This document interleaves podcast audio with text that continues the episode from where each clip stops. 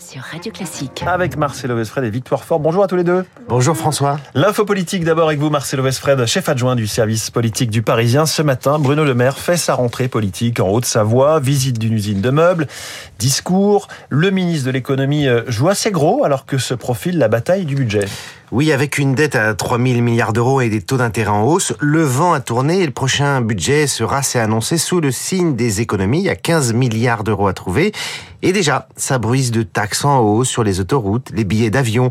On parle de revenir sur les jours de carence, sur des avantages fiscaux dans le logement, l'agriculture.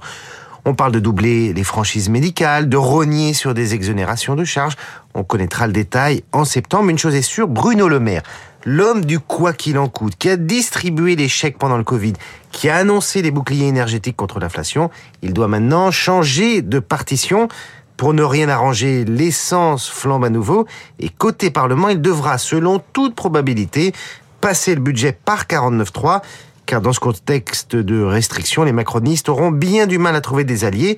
La bataille dans l'hémicycle s'annonce donc cet hiver bouillonnante. Alors une précision importante hier d'Elisabeth Borne qui a promis que les impôts n'augmenteraient pas. Oui, et Bruno Le Maire a toujours dit que si c'était le cas, il démissionnerait, sauf que la hausse des taxes vient brouiller cette promesse. L'opposition estime déjà que ce sont des impôts qui ne disent pas leur nom.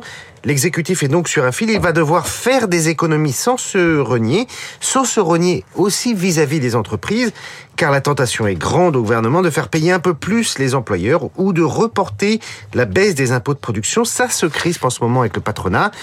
Là aussi, la Macronie va devoir jongler avec son engagement de libérer les énergies en économie.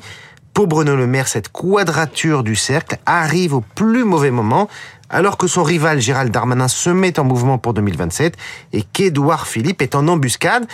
C'est peut-être ça qui, a qui, explique le choix du ministre de l'économie de s'exprimer depuis les Alpes comme une façon de jouer sur les symboles, l'image subliminale d'un horizon lointain qui ne s'arrête pas aux vicissitudes d'un exercice budgétaire sous contrainte. Merci beaucoup Marcelo Vesfred pour l'info politique. Toute la politique on retrouve également donc dans les pages du Parisien, excellent journal. À la une de tous les journaux ce matin justement, Victor Fort, une même image. Celle d'Evgeny Prigogine, mort hier dans un avion écrasé entre Moscou et Saint-Pétersbourg. Partout, la dernière photo du chef de l'encombrante milice Wagner. Le Figaro titre, l'ombre de la Russie derrière la mort annoncée de Prigogine. Libération va plus loin pour évoquer la mainmise du Kremlin derrière l'accident.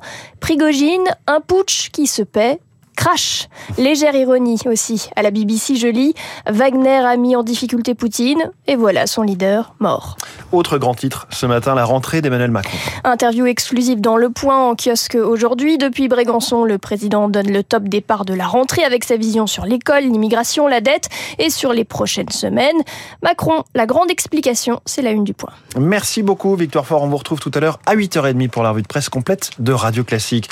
Et c'est l'heure de retrouver Gaël Giordana. Bonjour Gaël. Bonjour François, bonjour à tous. Quel est le programme de la matinale jusqu'à 9h Juste après le journal de Charles Bonner, la journaliste spécialiste des États-Unis Laurence Haïm nous rejoindra à 7h40. On parlera bien évidemment de Donald Trump sous les feux des projecteurs, ou presque, car il a snobé le premier débat des primaires du Parti républicain. Il doit aussi se rendre dans une prison de l'État de Géorgie ce jeudi, car il est de nouveau inculpé. Autre actualité internationale, victoire fort vous l'a dit, la la mort de Yevgeny Prigogine, le patron des milices Wagner, dans un accident d'avion. À 8h15, le général Jérôme Pellistrandi nous livrera son analyse. L'ombre de Moscou plane sur ce crash. On évoquera aussi le sort de nos troupes françaises dans le monde après la mort de deux soldats en Irak. 8h30, la revue de presse de Victor Fort, puis nos esprits libres. Aujourd'hui, c'est France Olivier Gisbert qui sera avec nous. Tout de suite, la météo